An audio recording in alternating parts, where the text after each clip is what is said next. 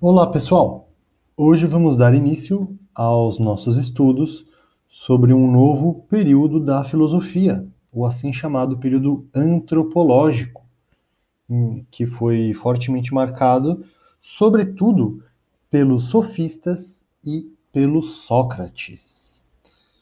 É, se a filosofia começa com os pré-socráticos, numa investigação cosmológica a respeito da arqué, portanto posterior à investigação cosmogônica dos poetas mit é, mitológicos, este período antropológico marca uma grande virada na investigação filosófica. E o por assim dizer, a instituição da ética como um campo de investigação filosófica. O que é a ética? A ética é um campo da filosofia que investiga o que é a virtude e o que é o vício. Qual é a ação correta que nós devemos adotar em determinadas circunstâncias, qual é a ação errada, sempre buscando a felicidade própria e a convivência harmônica com os outros. As questões fundamentais da ética giram em torno do modo de vida, em termo geral. Qual é o melhor modo de vida que nós devemos seguir? De que forma nós devemos construir a nossa vida? O que é que faz uma vida virtuosa e uma vida viciosa? O que é a felicidade? E o que a gente deve fazer para ter uma vida feliz. Um, Sócrates e os sofistas, assim, marcam uma grande ruptura na filosofia. Ao invés de buscar a arqué, os sofistas e Sócrates colocam o ser humano no centro da investigação filosófica. Afinal de contas, eles se perguntavam: como é que a gente pode investigar arqué se a gente nem sabe direito o que é o ser humano? Então, antes de investigar a natureza, o cosmos, a gente deve se voltar para nós mesmos. Por que a gente deve investigar o cosmos e ignorar a felicidade? O Sócrates marca hum, este período. Ele foi acabou sendo consagrado como o grande representante desse período antropológico. O Sócrates possuía um método muito curioso de investigação, o método maiêutico, como vocês podem ver no quinto slide da apresentação de PowerPoint. Maiêutica é a arte da parteira.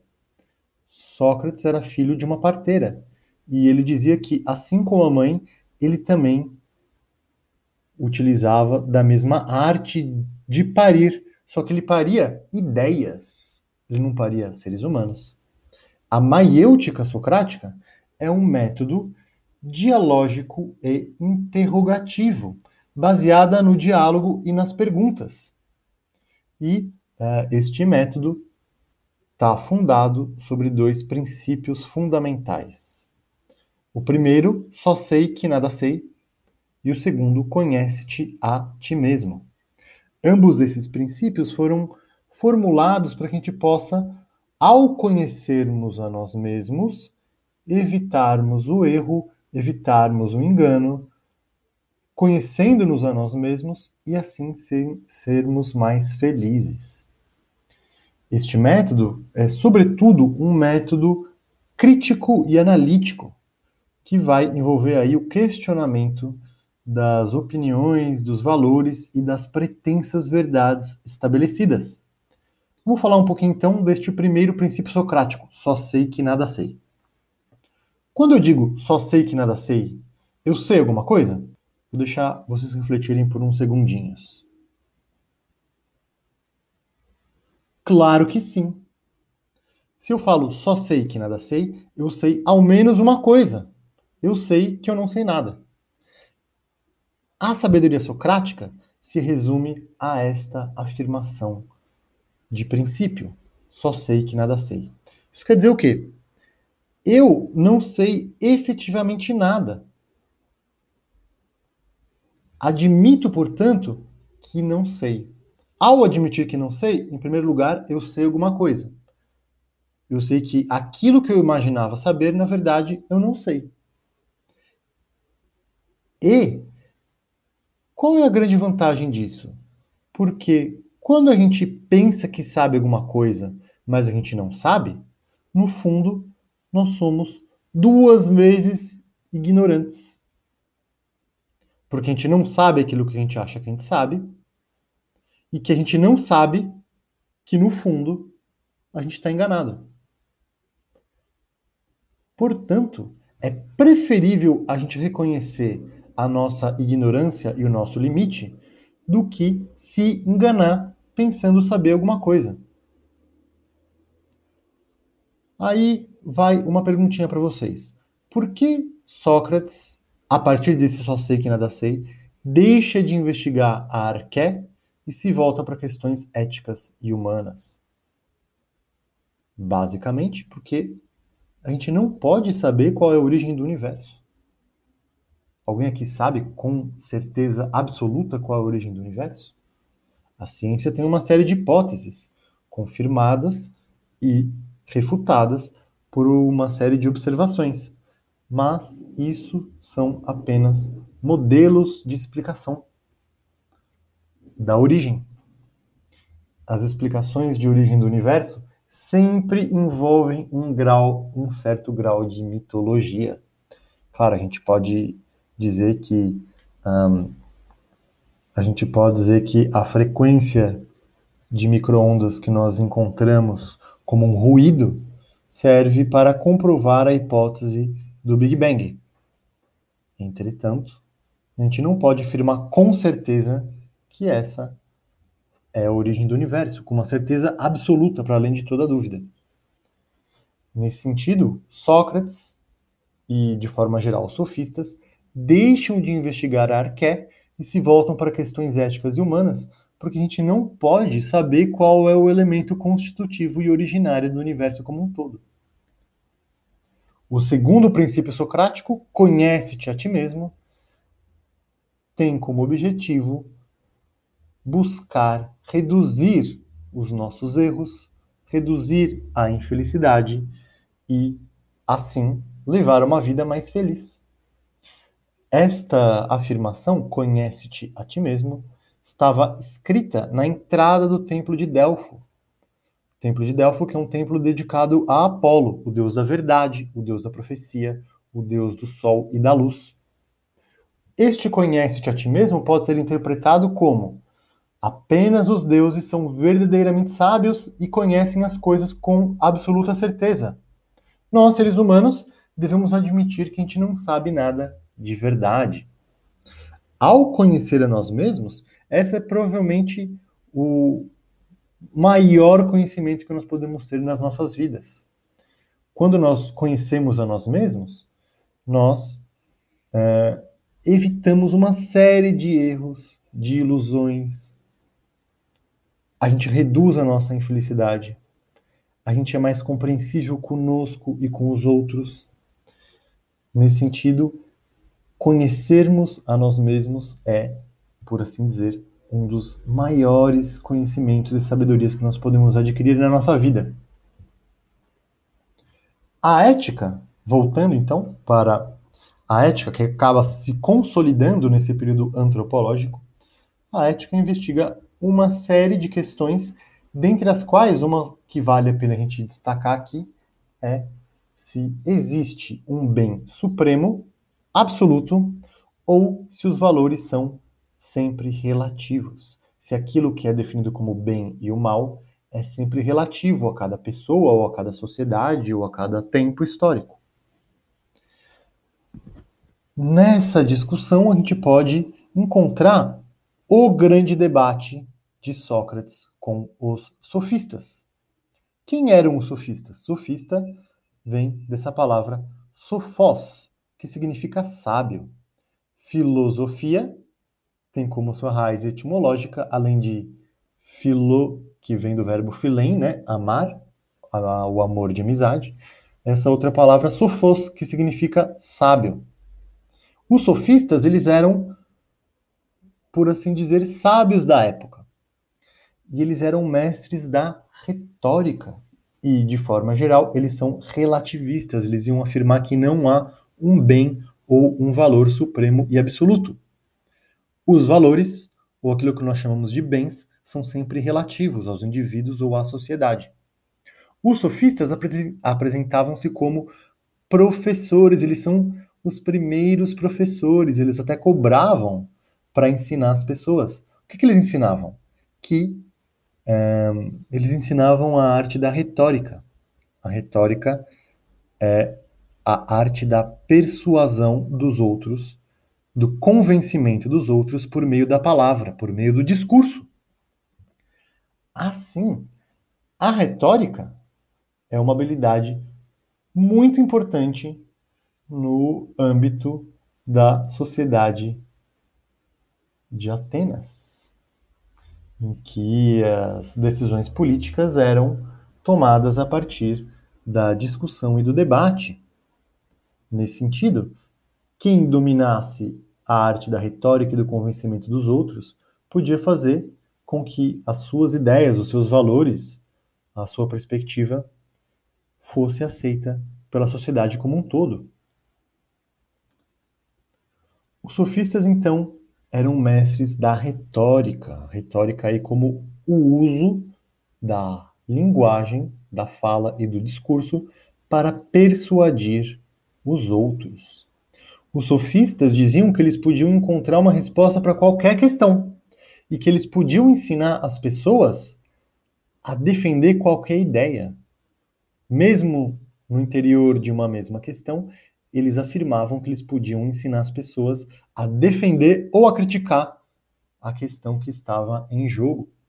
Então, eles poderiam uh, ensinar os outros a dizer que existe um bem absoluto e que não existe.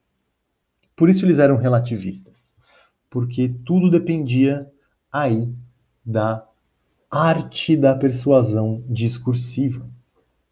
O próprio método maiêutico, o método que o Sócrates utiliza, o método que está fundado no diálogo e nas interrogações, na pergunta para um interlocutor, este método foi supostamente inventado por um sofista, o maior sofista de todos, o Protágoras.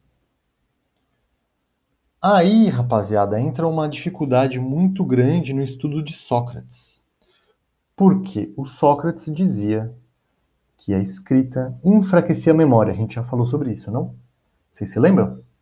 Ou a memória de vocês está enfraquecida e não se lembram dessa temática que nós discutimos já? Enfim, o Sócrates não escreveu nada, porque ele dizia que a escrita enfraquecia a memória. E aí nós temos basicamente, a respeito do Sócrates, três fontes diferentes. Duas delas, Platão e Xenofonte, vão dizer que o Sócrates é um crítico dos sofistas. Quer dizer o quê? Que o Sócrates defendia que havia um valor absoluto, uma verdade objetiva, para além da perspectiva das pessoas, por mais que a gente não pudesse saber qual é essa verdade. A gente vai tratar disso na próxima aula com um pouco mais de detalhe. Por enquanto, uh, vale a pena a gente notar que estes dois discípulos de Sócrates vão retratar o Sócrates nos seus escritos como um feroz crítico dos sofistas. Aristófanes, por outro lado, que era um comediante, ele escrevia comédias, numa das comédias dele, chamada As Nuvens, a gente vai ler uns trechinhos desse bimestre, ele vai retratar o Sócrates como um sofista relativista, assim como qualquer outro. E daí a dificuldade da gente estudar o Sócrates. Ele é um crítico do sofista ou ele é um sofista? Há essas duas uh, correntes interpretativas e a gente não pode afirmar com 100% de certeza o que era o Sócrates. Então, vamos voltar aqui para o método maiêutico, o método socrático de parir ideias. Por que o Sócrates usa esse método? Ao afirmar que ele não sabe de nada, ele saía por aí buscando a verdade a respeito das coisas, a partir do diálogo com outros. Já que, não, já que ele não sabia de nada, ele saía por aí buscando encontrar se alguém sabia de alguma coisa. Sócrates era uma pessoa que devia ser mala pra cacete. Imagina que você tá ali tomando um picolé na praia e você fala: "Que belo dia". O Sócrates, por acaso, passando ali na praia de sandália, ia falar assim: "Poxa, meu amigo, mas o que é o belo? O que é o belo que faz com que esse dia seja belo?" Porque se esse dia é belo, há uma beleza para além do dia que nos permite dizer que o dia é belo. Essa beleza, a beleza em si mesma, a beleza nela mesma, a essência do belo, é aquilo que faz com que um dia seja belo, um carro seja belo, uma mulher ou um homem sejam belos, uma criança seja bela, diferente da feiura. Feiura que também tem uma essência, também é uma coisa separada dos exemplares de coisas feias. É por isso que o Sócrates usava este método. Porque ao afirmar que ele não sabia de nada, ele saía por aí buscando encontrar se alguém sabia de alguma coisa. E por isso ele estabelecia um diálogo com seus interlocutores, sempre baseado na pergunta. Como no exemplo do que belo dia! E o Sócrates perguntando, mas o que é a beleza? o que é a essência do belo que torna este dia belo e não feio e não mais ou menos. Por conta disso, Sócrates criou uma série de inimigos. Vamos falar um pouquinho da vida do Sócrates. Sócrates era um cidadão ateniense de origem humilde e ele dedicou a sua vida inteira à filosofia e à busca da sabedoria, à busca da verdade das coisas ele nunca encontrou, ao que parece, nenhuma resposta. O que só reforça o só sei que nada sei. Uh, ele foi um grande guerreiro. Ele lutou na guerra do Peloponeso e, segundo relatos de diferentes fontes, Sócrates permitiu, uh, o Sócrates salvou a vida de vários de seus conterrâneos durante essa guerra. Ele era meio sangue nos olhos e muito valoroso, muito corajoso. Por isso ele foi muito louvado após a Guerra do Peloponeso como um excelente e exemplar cidadão. O oráculo de Delfo, Delfo, como vocês sabem, o oráculo de Delfo era um templo dedica dedicado a Apolo. Dentro do oráculo havia uma sacerdotisa que interpretava sinais e com isso eu consegui, conseguia prever as coisas e fazer uma série de profecias. O oráculo de Delfo disse que o Sócrates era o homem mais sábio da Grécia. E o Sócrates não acredita nisso, em um primeiro momento, porque ele admitia para ele que ele não sabia de nada, por conta de seu primeiro princípio, só sei que nada sei. Então ele saía por aí caminhando pelas ruas de Atenas, conversando com as pessoas, qualquer pessoa, para ver se ele conseguia descobrir o que era a verdade das coisas, o que é a justiça, o que é a verdade, o que é a beleza, o que é a maldade, o que é a amizade, o que é o amor. Ele conversava com qualquer pessoa, com estadistas, com militares e generais, com poetas, com artistas e artesãos, com escravos, e sempre alguém falava: Nossa, como aquele cidadão é corajoso. Sócrates virava e perguntava: Mas o que é a coragem? A pessoa dava uma resposta e o Sócrates dava, fazia uma outra pergunta. Com isso, a pessoa ia, em última medida, se contradizer, porque a definição que ela dava de coragem nunca era suficiente para definir o que é a essência da coragem, aquilo que faz a coragem ser coragem. Como vocês podem ver, o Sócrates devia ser um mala de primeira linha. Então sempre os interlocutores respondiam às perguntas de Sócrates com algumas teorias deles próprios.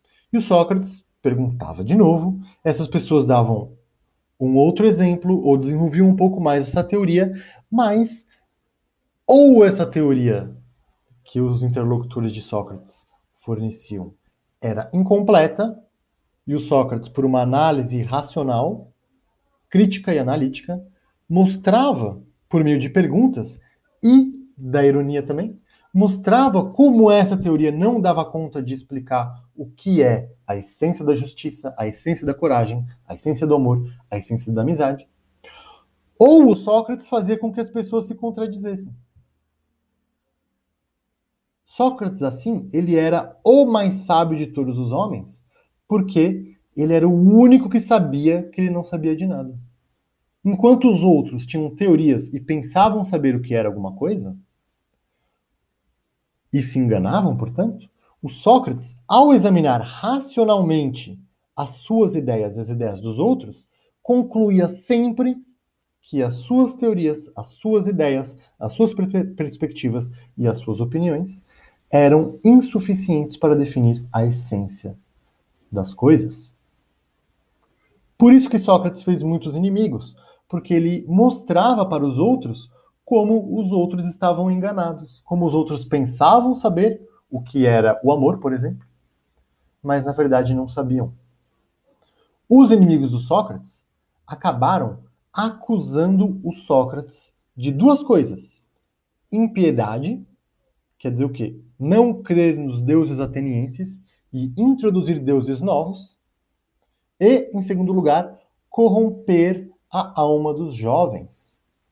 Porque ao fazer essas perguntas, por aí, para qualquer pessoa, caminhando na cidade, o Sócrates acabou arregimentando uma série de seguidores que consideravam Sócrates uma pessoa realmente muito sábia. Aprendiam muito com Sócrates a se questionar e a questionar a sociedade. Então, o Sócrates hum, tinha ao seu redor uma série de seguidores. Os inimigos de Sócrates então acabaram acusando Sócrates de corromper a alma dos jovens e de não crer nos deuses. O Sócrates é julgado por um tribunal e é condenado à morte pelos seus concidadãos.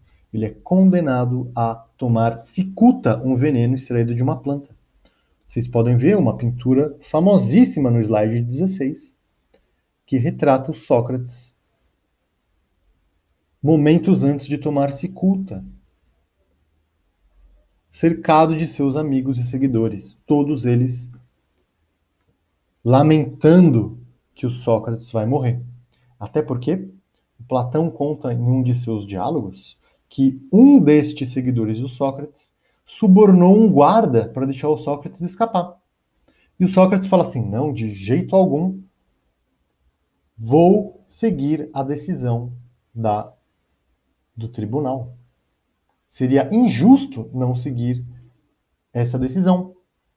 Já sou uma pessoa velha, já vivi tudo aquilo que eu deveria viver, vivi de um jeito honrado, justo e honesto, não tenho nenhum arrependimento.